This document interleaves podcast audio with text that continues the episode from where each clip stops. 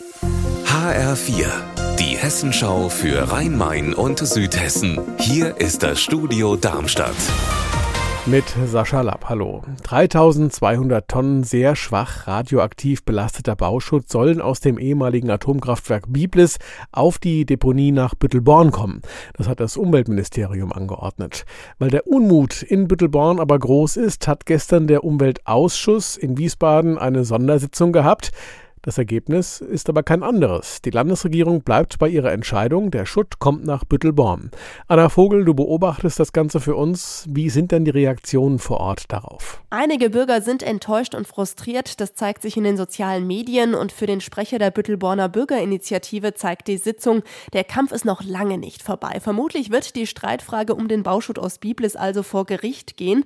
Das Abwenden könnte jetzt nach Meinung der Bauschuttgegner nur noch die CDU.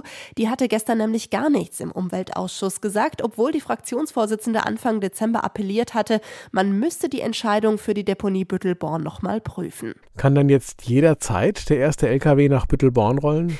Bis Mitte Januar wird sicher nichts passieren. Solange hat nämlich der Deponiebetreiber Zeit, seine Gegenargumente einzureichen. Und wenn die für das Umweltministerium nicht ausreichen, kann das einen sogenannten Sofortvollzug ausstellen. Damit könnten die Lkw fahren, aber dagegen würden die Gegner gleich rechtlich vorgehen und dann müsste man die Entscheidung des Gerichts abwarten.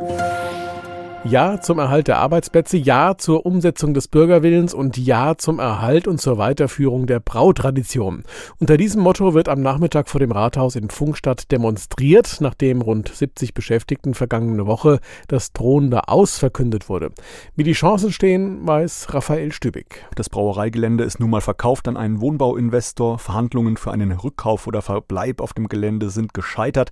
Pläne für einen Neubau der Brauerei an anderer Stelle auch wegen der Wasserrechte Bürgerrechte und das Bürgerbegehren gegen eine Wohnbebauung des Brauereiareals wurde abgelehnt vergangene Woche. Und die Mehrheit der Stadtverordneten, die ist für das Wohnbaukonzept des Investors. Daher sieht es tatsächlich so aus, als wenn in der Pfungstädter Brauerei sehr bald nach über 190 Jahren die Lichter ausgehen.